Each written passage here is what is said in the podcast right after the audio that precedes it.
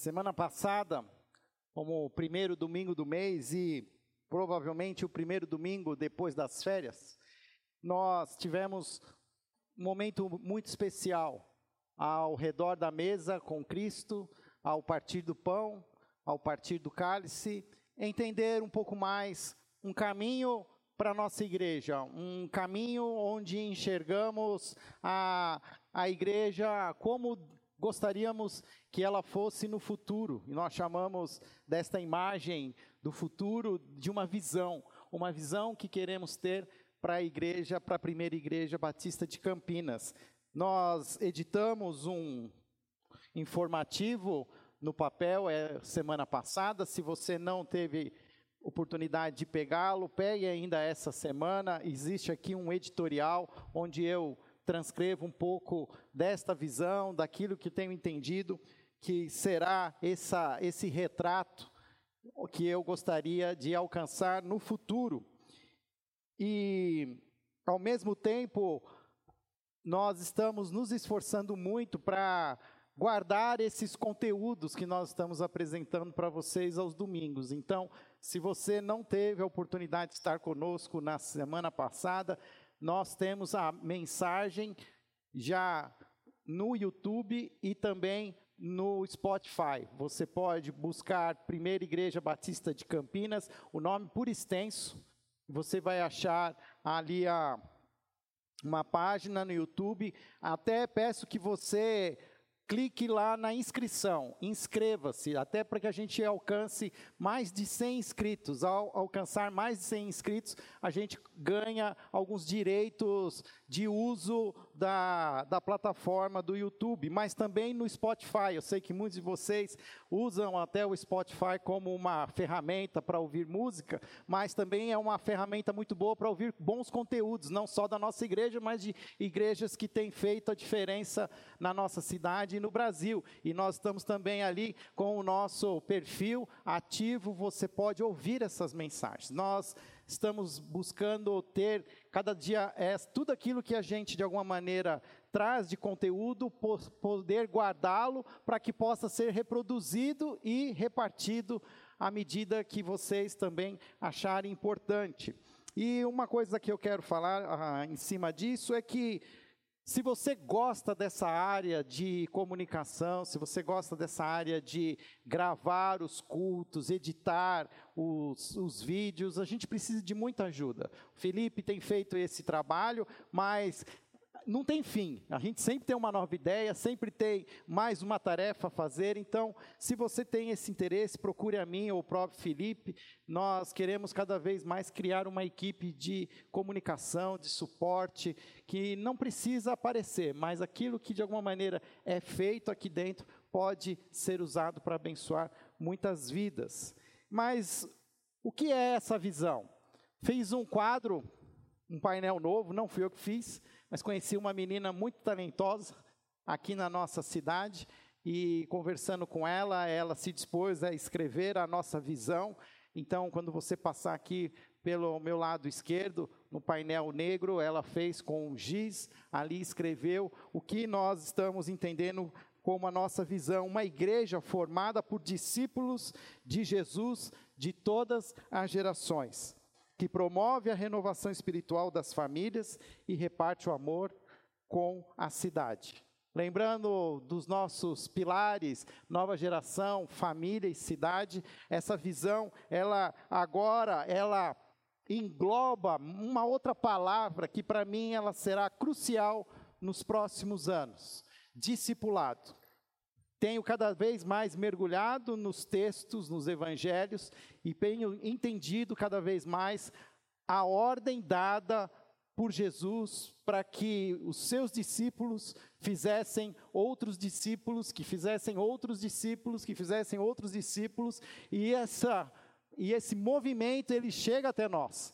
E nós agora, a igreja de Jesus, no século 21, nesse início de século, nós temos uma tarefa que nos é, então, delegada, que é fazer discípulos, ser, fazer e multiplicar discípulos, ser discípulo de Jesus, fazer outros discípulos e multiplicar esse movimento. que nós possamos cada vez mais entender. E, e a partir de hoje, quero continuar falando um pouco mais, a, primeiro sobre o que é ser e fazer discípulos. Semana que vem, quero falar um pouco mais da ideia de multiplicar discípulos. Se você está com a sua Bíblia, seja ela em papel, seja ela numa, no celular, abra então no texto de Mateus capítulo 10. Mateus capítulo 10, esse é um texto que eu comecei a expô-lo hoje pela manhã.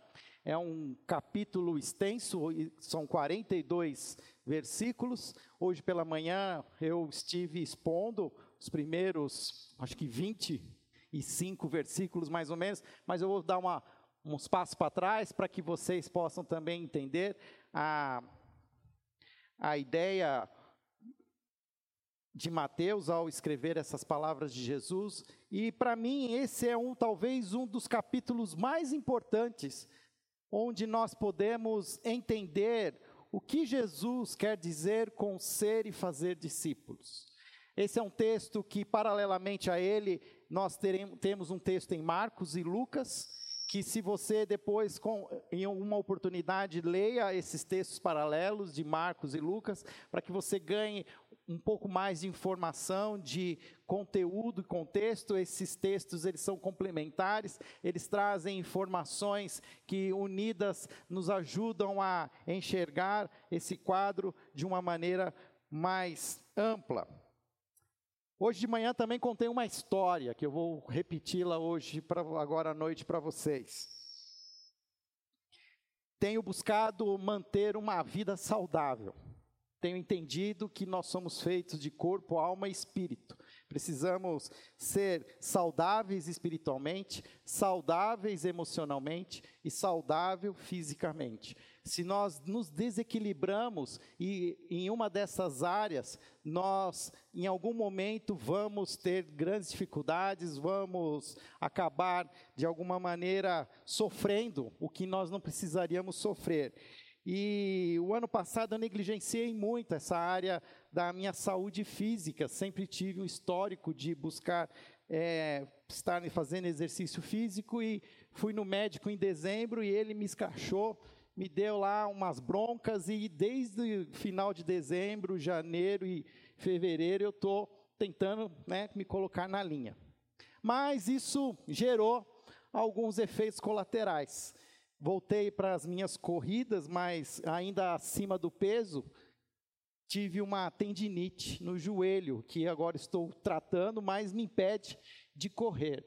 Aí eu comecei a andar de bicicleta, já estava meio que praticando também a, o pedalar e comecei a pedalar mais intensamente. E achei que eu já estava pedalando o suficiente para encarar novos desafios. E sexta-feira, aquele dia gostoso, acordei cedo, levei os meus filhos na escola, ainda estava fresco, eu falei assim, eu vou pegar a bike e vou fazer aí um caminho novo. Não era uma trilha, mas era uma estrada de terra e daria um trajeto de aproximadamente uns 15 quilômetros. E fui então pedalando com os equipamentos de segurança, capacete, óculos, luva, tudo bonitinho, direitinho. E esse trajeto tem uma bela de uma descida. Põe uma descida daquelas assim bem forte. E eu sabia, já tinha feito esse caminho anteriormente e tinha muito medo que eu falei assim, eu não posso cair, eu não posso cair e fui devagar, tentando manter as mãos né, é, no freio, ao mesmo tempo fazendo o corpo, o contrapeso com o corpo, mas faltando uns 20 metros para terminar a descida. Em algum momento lá, eu não sei o que eu fiz, mas só sei que eu fui para frente com tudo, assim, fui catapultado da bicicleta. Tomei o maior tombo de bicicleta que eu já tomei na minha vida. E de todos aqueles tombos que eu já tomei, acho que esse foi o pior de todos. Porque eu já caí de cachoeira, e acordei num pronto-socorro, mas não me lembro de estar tão machucado como eu estou agora. Já capotei um carro e não aconteceu nada, e agora eu caí da bicicleta. Mas pensa num cara que está todo ralado. Parece que eu tomei uma surra, que eu apanhei assim. E quando eu caí, eu estava sozinho. Eu estava no meio do caminho. Eu sabia que eu ainda tinha pelo menos metade do caminho ainda pela frente. E agora eu estava ali no chão, estatelado. E a primeira coisa que eu olhei, eu estava inteiro assim, não estava faltando nenhum pedaço, me ralei aqui o rosto, tal, já. E eu falei assim, eu preciso tomar uma decisão ainda quando a adrenalina ainda está a mil, porque daqui a pouco pode ser que eu não consiga nem sair mais do lugar. E eu falei, o que, que eu faço? Eu vou para frente? Eu vou para trás? Chamo o SAMU? Peço ajuda, ligo para Dani? Nunca desejei tanto ter alguém passando pelaquela rua e me conhecendo. Falou, Fábio, tudo bem? Tudo bem, nada, me, me socorre. O fato é que eu estava sozinho. E isso agora, à luz da mensagem do ser e fazer discípulos, me faz é, refletir sobre o nosso próprio caminho. Os caminhos que nós decidimos fazer, e muitas vezes decidimos fazer caminhos sozinhos. Nós achamos que sabemos tudo, que temos todas as competências, que estamos bem equipados, mas esses caminhos às vezes oferecem algumas armadilhas pelo caminho. E eu nunca desejei tanto ter um companheiro como naquela sexta-feira de manhã. Como eu queria ter alguém que estivesse junto comigo para pelo menos me dizer assim: não foi nada, vamos em frente, eu te ajudo. O fato que eu não tinha alguém. E quando nós falamos de ser e fazer discípulos, nós não estamos falando de uma jornada solitária. Nós não estamos aqui dizendo que você precisa enfrentar o mundo sozinho. Mas é uma tarefa que nós vamos fazer e vamos enfrentar, mas devemos fazer em comunidade, em como igreja, e mais que isso, perto daquele que domina esse caminho, Jesus Cristo. Hoje de manhã, nem lembrei disso, mas lembrei do Nicanor. Falei, por que, que eu não andei com Nicanor? Por que, que não, o Nicanor, que já tomou o sombo dele, ele podia estar comigo, porque ele podia me ter me ajudado? Por que, que eu não fui com um cara mais velho, que era mais competente do que eu? E nós precisamos aprender que se nós queremos ser discípulos de Jesus, nós precisamos nos aproximar de Jesus. Quando um rabino, no Antigo Testamento, chamava um pequeno aprendiz para caminhar com ele, ele fazia uma pergunta a, a esse aprendiz. Deixa eu ver se eu tenho aqui. Não, eu não pus. Mas ele dizia o seguinte a esse aprendiz: Você quer ser igual a mim? Você quer aprender aquilo que eu aprendi? Você quer fazer as coisas da maneira como eu sei fazer? Você quer ser alguém parecido comigo? Existe um termo hebraico para discípulo, conhecido aí, até agora nos nossos dias, porque um pastor editou um livro com esse título chamado Talmidim. Talmidim é o nome hebraico de um discípulo, aquele aprendiz que ficava muito perto do rabino. Existia até um ditado judaico que dizia assim: se você quer ser como o seu rabino, fique muito perto dele, a ponto de a poeira dos pés dele ser a poeira dos seus pés. E nós precisamos aprender a ter esse comportamento com Jesus. Parece que nós temos um comportamento contrário. A gente vai se desviando, fazendo, aí a gente toma os tombos, aí a gente volta para perto de Jesus. E a proposta de Jesus é uma caminhada com Ele, aprendendo o ritmo, aprendendo a velocidade, aprendendo a técnica, mas sempre muito perto de Jesus. Em Mateus capítulo 10, nós vamos ver exatamente esse mestre chamando homens para ficar muito perto dele.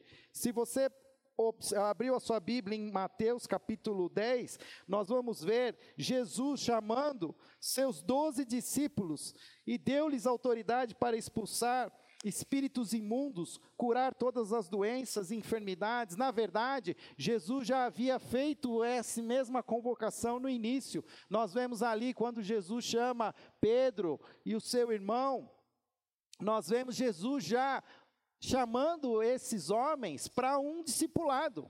Sigam-me e eu os farei pescadores de homens. A proposta de Jesus para esses homens sempre foi de um caminhar é, em intimidade, num caminhar muito perto.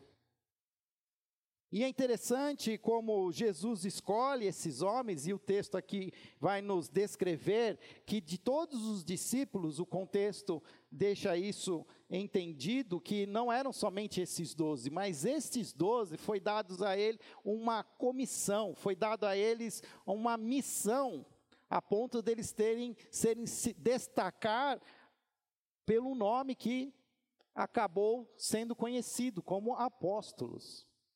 O que significa apóstolos? Apóstolos são enviados, homens enviados pessoalmente por Jesus Cristo.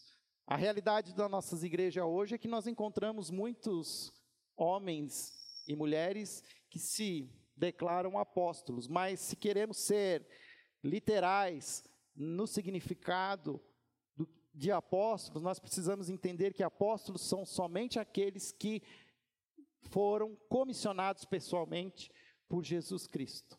A ponto do próprio apóstolo Paulo, que foi comissionado por Jesus, ele teve uma visão de Jesus no caminho, enquanto ele perseguia os discípulos de Jesus, ele, ele se diz que dos apóstolos ele é o menor.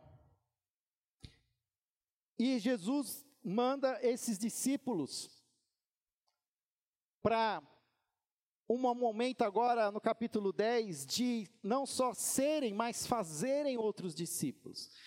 A partir do capítulo 10, o versículo 1 e o 4, nós vamos ver ali Jesus chamando vários homens de diferentes personalidades, e isso tem uma riqueza. Eu já abordei esse texto pela manhã, mas só para que você entenda, Jesus, ele entende as nossas diferenças, as nossas personalidades. Jesus nunca escolheu Doze homens extremamente iguais, muito pelo contrário, eram homens muito diferentes. Se queremos ser discípulos de Jesus, precisamos aprender a valorizar a diversidade de discípulos. Jesus deseja que todos nós sejamos discípulos e todos nós seremos discípulos, talvez uns diferentes do outro. Jesus não quer criar clones. Jesus não quer que sejamos discípulos robôs mas Jesus está disposto a transferir a seu conhecimento para nós, as, usando a nossa personalidade, usando as nossas experiências humanas. E a partir do capítulo, do versículo 5, Jesus passa algumas instruções muito específicas para os seus discípulos. Jesus, ele caminha com eles e agora ele diz que eles deveriam pregar para uma região extremamente é, definida para não ultrapassar ali os domínios da Galileia. No versículo 7, eles deveriam falar claramente sobre a iminência do reino de Deus. No versículo 8, eles, ah, Jesus reforça que não só eles foram chamados para ser discípulos, mas foram empoderados, e ao serem empoderados, eles ter, teriam então agora a oportunidade de curar doentes, ressuscitar mortos, purificar leprosos, expulsar demônios, e assim o texto segue, o versículo 9, o versículo 10, eles tinham que prestar esses serviços de graça, pois de graça receberam, de graça devemos dar, dentro do reino de Deus, nenhum discípulo pode pensar e supor que vai ganhar dinheiro sendo um discípulo de Jesus. Muito pelo contrário, talvez até isso te renda muitas dores, feridas, sangue, suor e lágrimas, mas em nenhum momento Jesus permite que os seus discípulos tirem lucro do ser discípulos. E até ele deixa bem claro, mas que todo trabalhador tem direito ao soldo, ao seu salário, ou seja, que aqueles também que são abençoados pelos discípulos precisam aprender a abençoar estes homens, essas mulheres.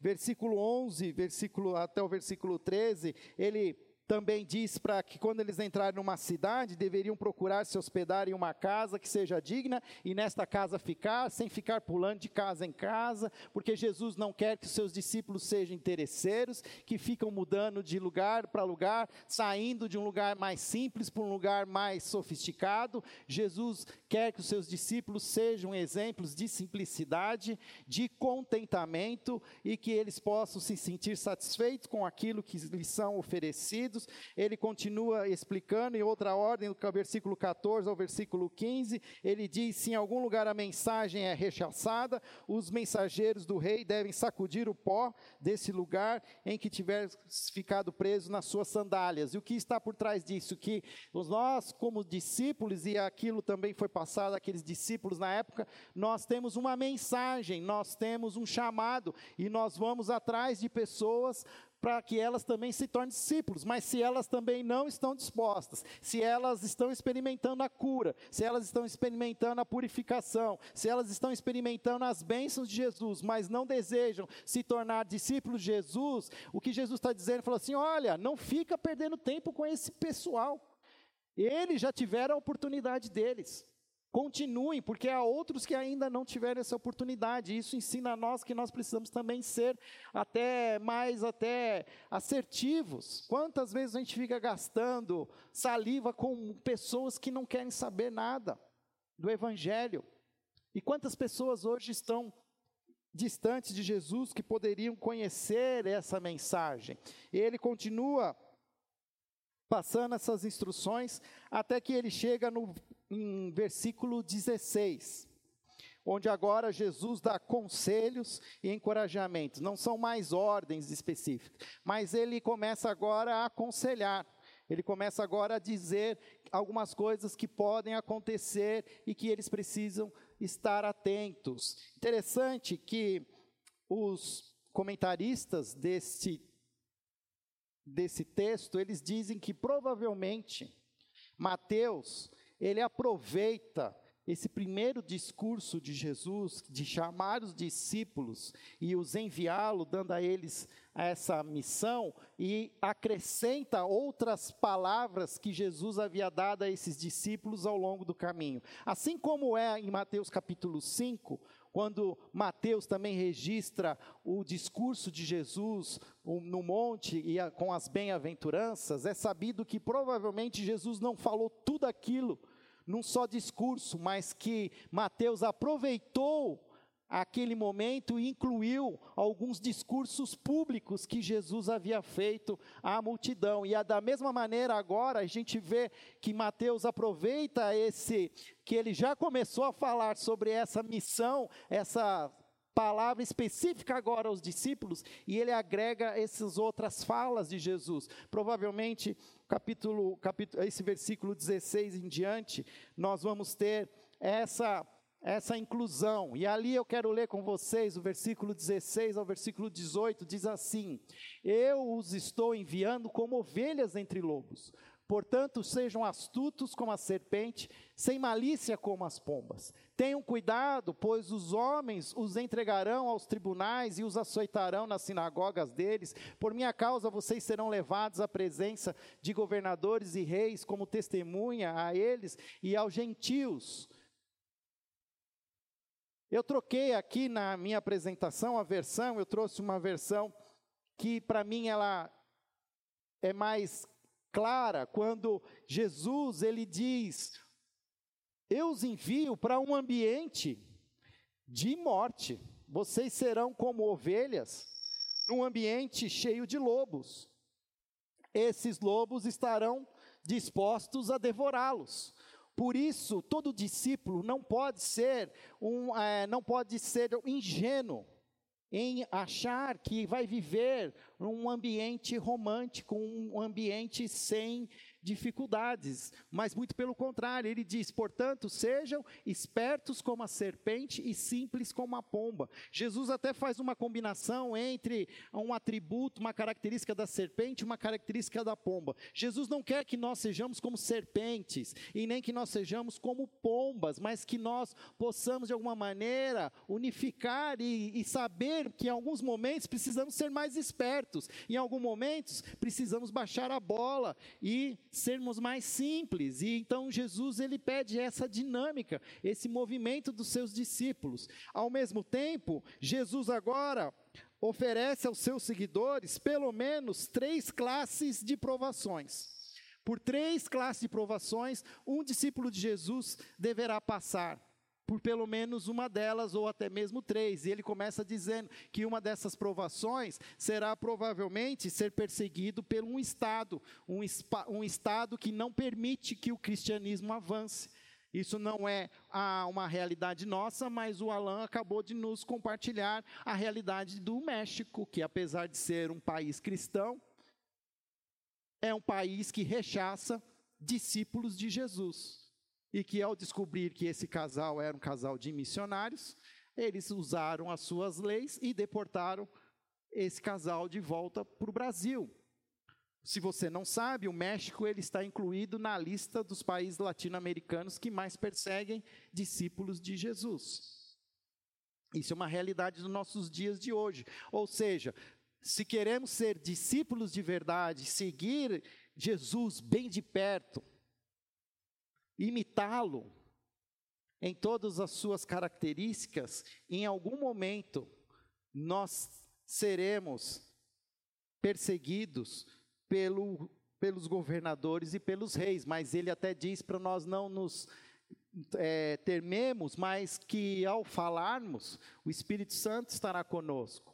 Mas rapidamente ele também diz que existe uma outra esfera de perseguição, que é a própria esfera religiosa. Os religiosos poderão nos perseguir, seriam expulsos e perseguidos pelas sinagogas. A igreja não quer ser perturbada e tem seus próprios métodos de enfrentar e eliminar os que alteram a paz. E isso acontece em outras realidades, acontece na nossa realidade.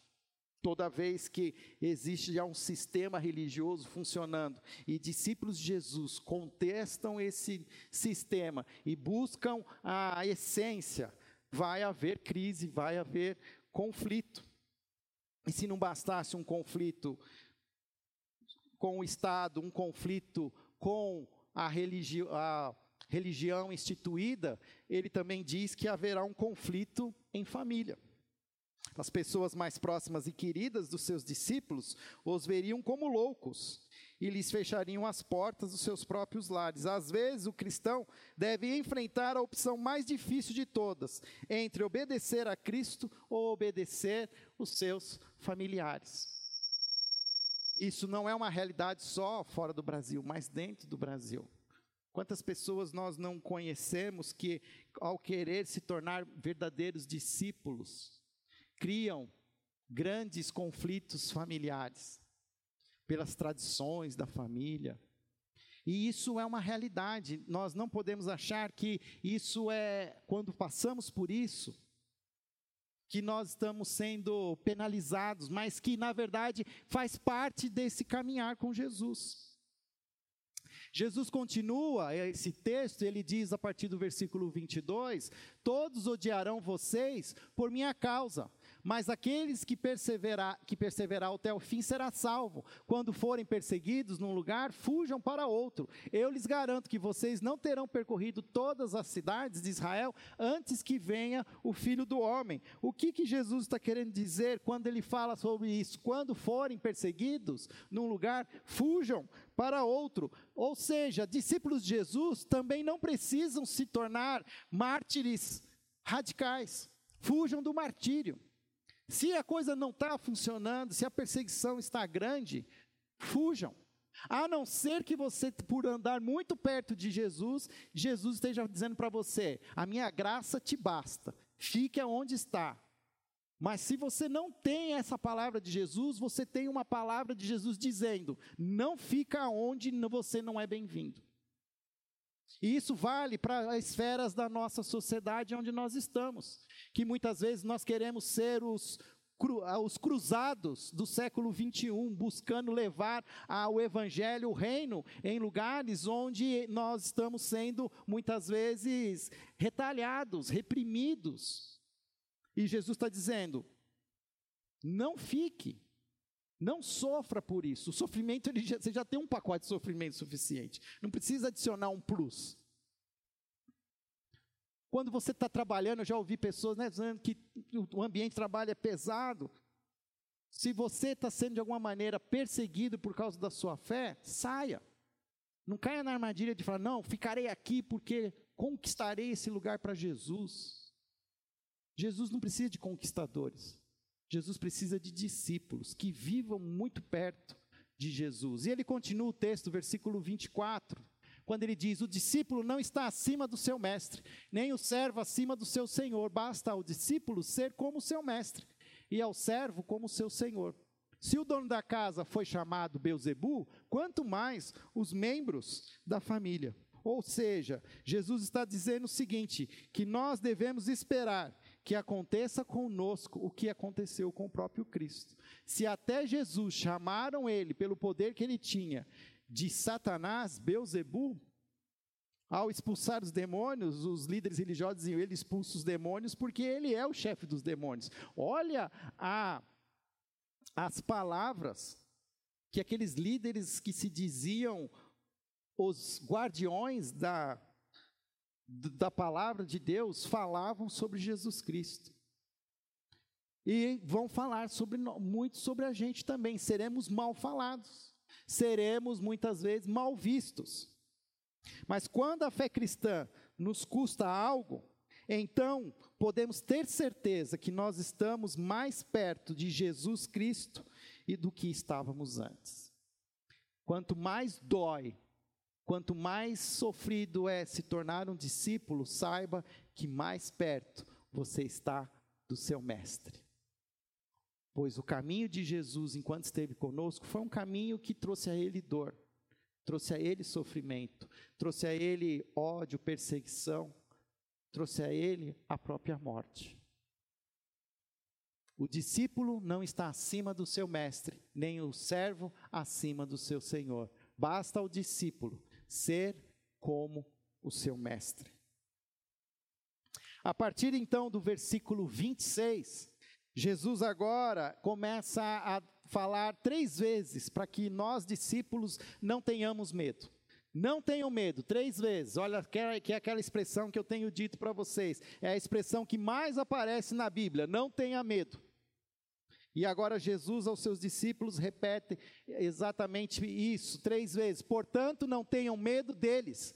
Não há nada escondido que não venha a ser revelado, nem oculto que não venha a se tornar conhecido. O que eu lhes digo na escuridão, falem à luz do dia. O que é sussurrado em seus ouvidos, proclamem dos telhados. Ou seja, o que Jesus está querendo dizer é o seguinte: que se nós caminhamos muito próximos de Jesus, nós estaremos ouvindo coisas no silêncio, no silêncio do nosso quarto, na intimidade do nosso relacionamento com Jesus, nós estaremos ouvindo coisas que até então não tinham sido faladas. E talvez essas coisas, aos ouvidos daqueles para aqueles que nós vamos transmitir, trarão muitas vezes algum tipo de medo. Mas ele está dizendo que nós não devemos ter esse medo. O versículo 27 tem aqui um comentário que eu peguei dizendo assim que nós temos um resumo perfeito da função de um discípulo que se propõe a ser um propagador do Evangelho. Porque ele diz que o lugar desse discípulo deve ser ouvir, deve acompanhar a Cristo no segredo e na sua presença oculta, para em horas muito escuras, Cristo vai, vai chegar com a sua palavra de consolo. E na solidão, sussurrar ao ouvido palavras de estímulo.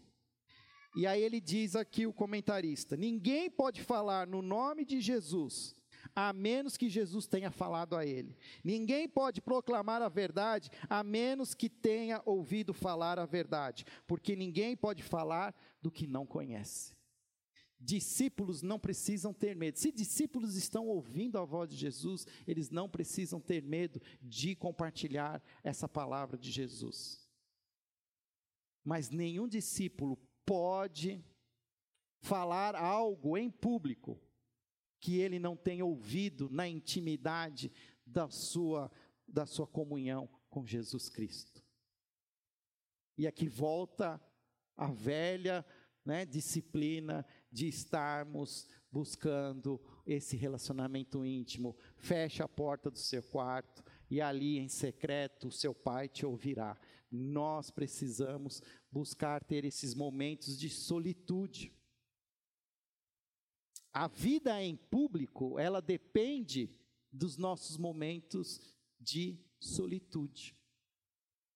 Não se aventure publicamente sem antes estar na intimidade com Jesus.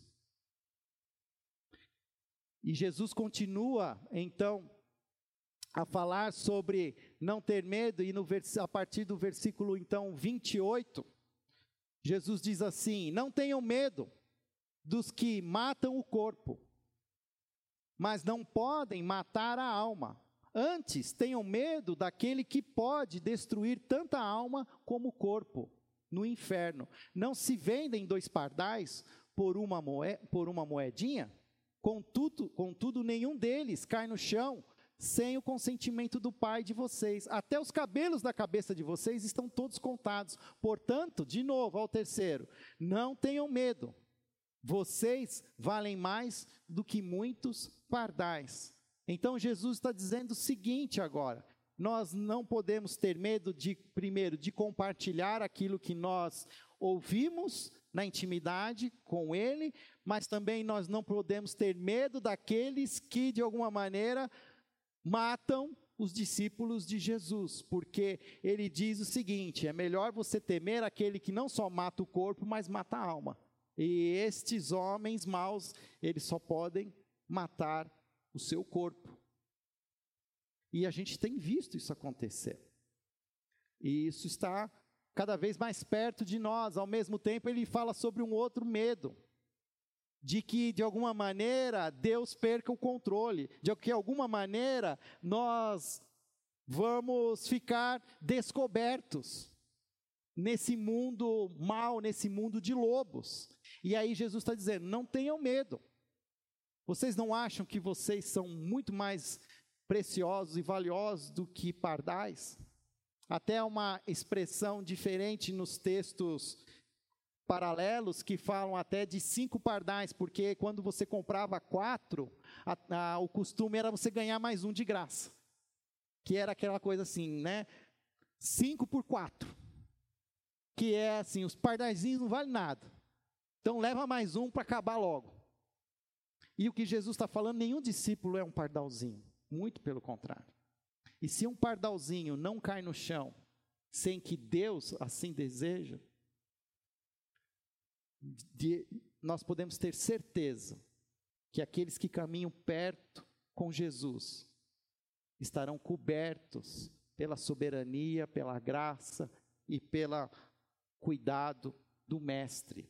Não tenham medo, vocês valem muito mais do que muitos pardais, até o cabelo da cabeça de vocês estão todos contados. Jesus conhece os seus discípulos, Jesus conhece-os pelo nome, Jesus, quando nos chama, ele nos chama para uma intimidade que vai e ele vai se comprometer conosco. Nós não podemos esquecer disso. Versículo 32 e 33, ele diz: Quem, pois, me confessar diante dos homens, eu também o confessarei diante do meu Pai que está nos céus. Mas aquele que me negar diante dos homens, eu também negarei diante do meu Pai que está nos céus. E eu lembro desse texto, eu lembro que quando criança, o meu pai inventava da gente ir a pé para a igreja. A gente não morava tão longe, mas dava uns dois quilômetros e ele queria que a gente fosse. E naquela época não tinha celular assim para colocar a Bíblia dentro, a gente tinha que andar com a Bíblia, e eu morria de vergonha de andar na rua com a Bíblia na mão, indo para a igreja. E eu morria de medo desse versículo também. Mas o que Jesus quer nos dizer é que nós precisamos entender que existe consequências. Existe uma graça de Deus sobre as nossas incompetências, mas todo pecado ele exige reparação. E todo aquele que de alguma maneira se omitir diante dos homens e negar a Jesus, será negado por Jesus diante do Pai. É lógico que isso tem uma, é um, tem uma projeção escatológica. O que eu quero dizer com isso? Isso tem a ver com ao chegar ao fim dos tempos, é ao estarmos diante do grande juiz, se nós tivermos uma vida de negação do chamado de ser discípulos, nós também seremos negados pelo Pai. Mas nós também podemos lembrar do próprio o próprio discípulo de Jesus, Pedro, que negou Jesus três vezes. Você é um discípulo? Não, não sou. É sim, você andava com ele, você é um desses galileus. Não, não sou. E aí a gente vê a graça do Senhor, de Jesus alcançando esse discípulo novamente. Então existe a graça, mas não desperdice essa graça nos dias de hoje. Quem, pois, me confessar diante dos homens, eu também o confessarei diante do meu Pai que estás nos céus. Agora, no, a partir do versículo 34, existe uma sessão em que Jesus adverte, talvez com mais clareza ainda, que existirão alguns conflitos muito fortes e que eles são pelo menos quatro grandes, vamos dizer assim, grandes lutas que nós teremos. Lutas que nós não poderemos nos omitir, mas que nós vamos ter que encarar. Assim como eu vou ter que encarar de novo um dia aquela descida lá e passar impune. Não tem como desistir, mas que a gente, nesse caminho, vai existir essas lutas. Versículo 34 a 36 diz assim: Não pensem que vim trazer a paz à terra. Não vim trazer a paz, mas espada, pois eu vim para fazer o que que o homem fique contra o seu pai, a filha contra sua mãe, a nora contra sua sogra. Os inimigos do homem serão os da sua própria família. Ou seja, haverá um conflito. Os conflitos, aquilo que já foi repetido ali com o Estado, com a religião instituída, com a família, agora Jesus está nos dizendo que acontecerá conflitos que podem gerar muitas feridas. Não vim trazer paz. Olha, parece até um, para, um paradoxo. O seu pai é o pai da paz. E, aqui, e por quê? Porque ao querermos caminhar com Jesus, vai haver desconforto das pessoas que estão ao nosso redor. Porque ao andar com Jesus, nós vamos andar perto da luz. E ao sermos reflexo dessa luz, as trevas, elas vão ser incomodadas. Haverá retaliação. O mal não vai recuar sem antes contra-atacar. E nós precisamos entender isso. Tanto que quando você vai em Efésios, nós vamos ter lá capítulo 5, Jesus, é, Paulo, falando que existe uma batalha espiritual. Pois a nossa luta não é contra carne e sangue, mas contra potestades, entidades espirituais que estão nas regiões celestes. Não só isso, mas ele diz, versículo 37: Quem ama o seu pai e a sua mãe, mais do que a mim, não é digno de mim. Quem ama seu filho e a sua filha mais do que a mim, não é digno de mim. E quem não toma a sua cruz e não me segue, não é digno de mim. Quem acha a sua vida perderá, e quem perde a sua vida por minha causa a encontrará. Se no versículo 34 e 36 existe um conflito que nós vamos ter que encarar, O versículo 37 vai nos mostrar que existe uma escolha que vai ser muitas vezes desconfortável. Que muitas vezes nós vamos ser confrontados a ter uma escolha. Vamos escolher a Jesus ou a nossa família? Vamos escolher, às vezes, as pessoas que nós mais amamos?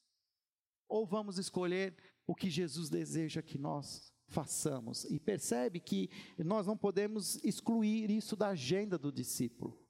Essas escolhas, elas estarão muitas vezes nos trazendo desconforto. Por mais dolorosa que essas divisões, se, divisões sejam, um discípulo não deve permitir que seus afetos naturais enfraqueçam de alguma maneira a sua união com Jesus. Chegará um momento em que ele poderá ser forçado a fazer uma escolha. E por, no versículo 38, Jesus nos oferece um outro conflito, a cruz. Quando ele diz: quem não tomar a sua cruz e não me, e não me seguir, não me segue, não é digno de mim. Jesus ainda nem havia ido para a cruz, mas todo judeu sabia o que significava tomar a cruz. Tomar a cruz naquele momento era talvez o castigo mais horripilante que um judeu já havia visto acontecer pelas mãos dos romanos. Porque quando eles iam ser crucificados, os condenados, já existia um poste onde eles seriam dependurados, mas todos levavam aquilo que eles chamam que era a, a parte da cruz transversal, eles carregavam já essa cruz em seus ombros e faziam aquele caminho que Jesus mesmo fez já sendo açoitados, carregando a sua cruz. E o que, que Jesus está trazendo para os seus discípulos? Que existe um caminho que vai ser um caminho de dor.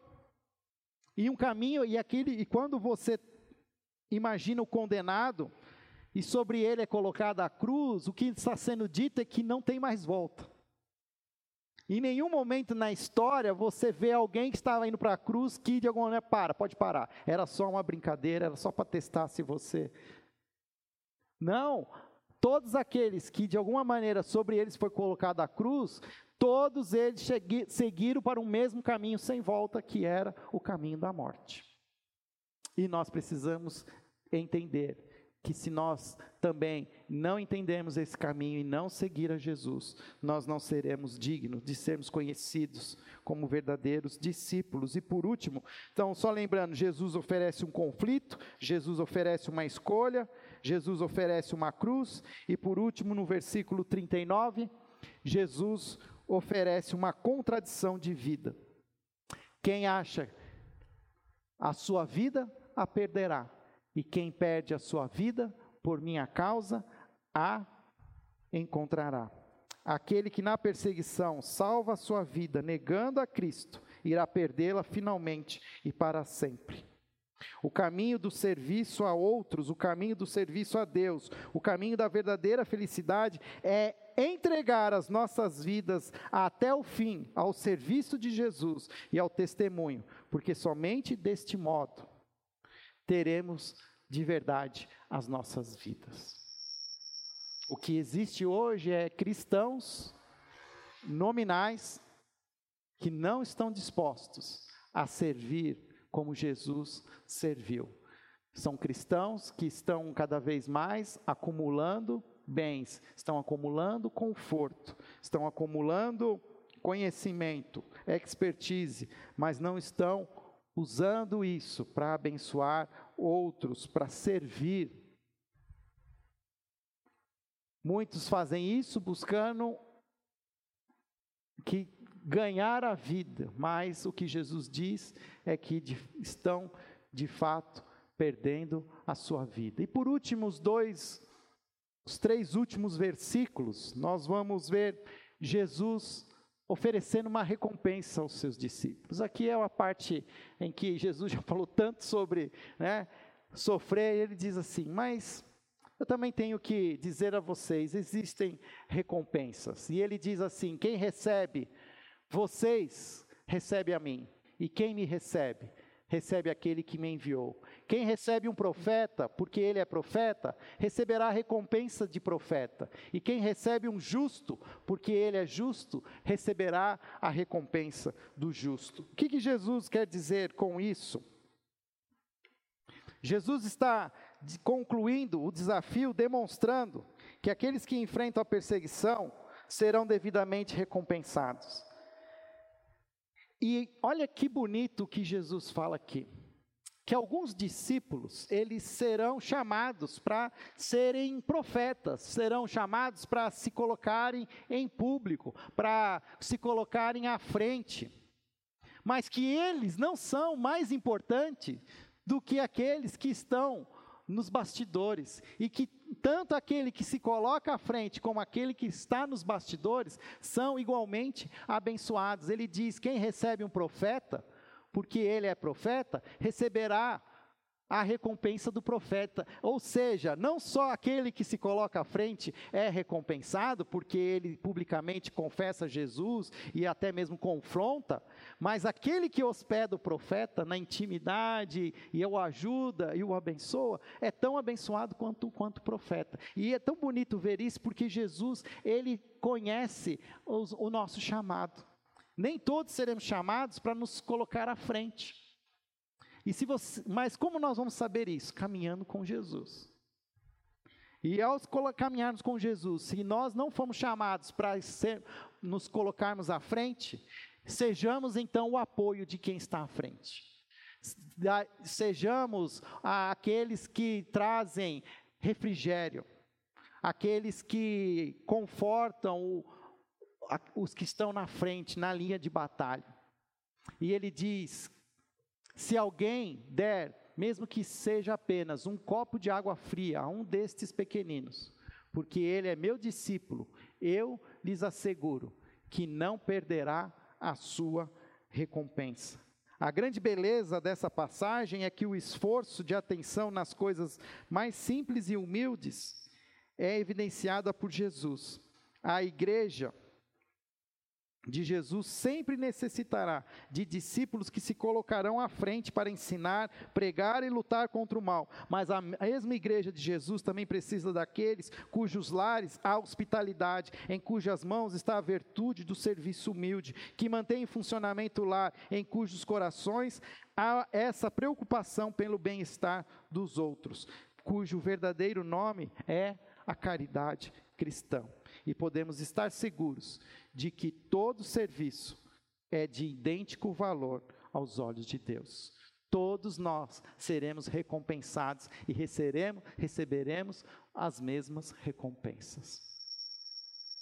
Ninguém é maior ou menor entre os discípulos, mas todos são discípulos, seguem o mesmo Mestre.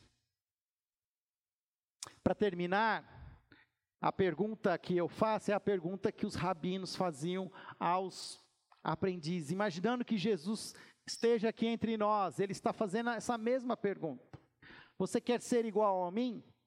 E ele diz: Não é fácil,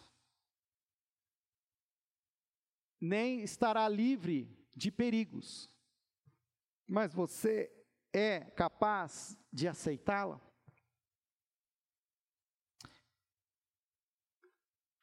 Existe um,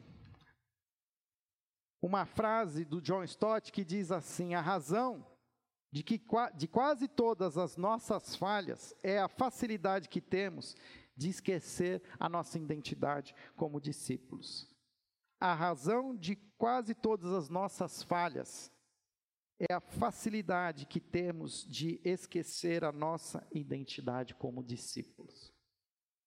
Esse capítulo 10 de Mateus é um capítulo essencial que nos traz com muita evidência o que significa ser um discípulo de Jesus. E Jesus aparece agora e nos faz essa pergunta: Você quer ser igual a mim? O que você responderia? Aqui você tem renunciado para ser um discípulo de Jesus. Ao que você tem sofrido por ser um discípulo de Jesus?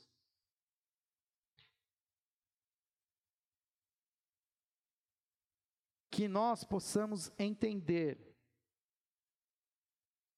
que, como igreja no século 21, nós só temos um chamado: ser discípulos. Jesus não precisa de mais cristãos, de mais evangélicos. Jesus precisa de discípulos. A igreja precisa de discípulos. E eu quero cada domingo aprofundar mais nesse tema, para que nós possamos entender que só existe uma régua, só existe um caminho, só existe um perfil. É o perfil do discípulo.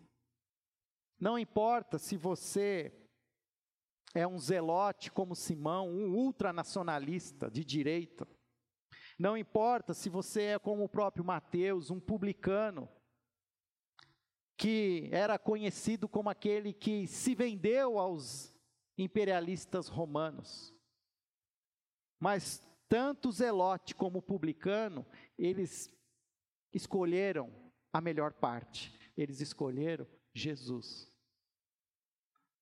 Que nós possamos entender que existe esse caminho para trilhar. Um caminho que vai nos dar alguns tombos, sim. Vamos cair. Mas não é de novo um caminho que nós vamos fazer sozinhos. Sozinhos, talvez a gente pode ir mais longe. Mais rápido, perdão. Mas é uma jornada que não é uma jornada de dias, não é uma jornada de horas, é uma jornada para a vida toda. Então ela será melhor feita se formos juntos, pois um ajuda o outro. Onde eu sou fraco, eu permito que o meu irmão é forte, ministre na minha vida. Onde eu sou forte, eu posso ministrar na vida do meu irmão que é fraco. E todos juntos, alinhados, pertos de Jesus, conhecendo Ele intimamente. Feche seus olhos, nós vamos orar. Pai, nós queremos cada vez mais entender esse chamado de sermos verdadeiros discípulos de Jesus. Queremos, ó Pai, enxergar esta igreja no futuro como uma igreja de verdadeiros discípulos de todas as gerações, não importando a nossa idade, não importando a nossa história, não importando se somos novos ou se somos velhos, somos todos, ó Pai, de uma só identidade, filhos amados de Deus, salvos em Jesus Cristo e chamados para sermos discípulos e fazer outros discípulos. Pai, que esta ordem continue sendo reverberada em nossos corações, que o Teu Espírito Santo, ó Pai, Pai, continue nos confrontando a cada momento, em cada situação, que possamos olhar para este chamado e avaliarmos se estamos alinhados, se estamos perto, se estamos longe. Mas, ó Pai, não queremos ser omissos, não queremos, Senhor, viver a nossa vida do nosso jeito, ao nosso bel prazer, mas queremos entregar as nossas vidas a Ti, ó Pai. E estamos dispostos a perdê-la para recebê-la de volta de ti, Senhor Jesus. Por isso nós oramos, em nome de Jesus. Amém.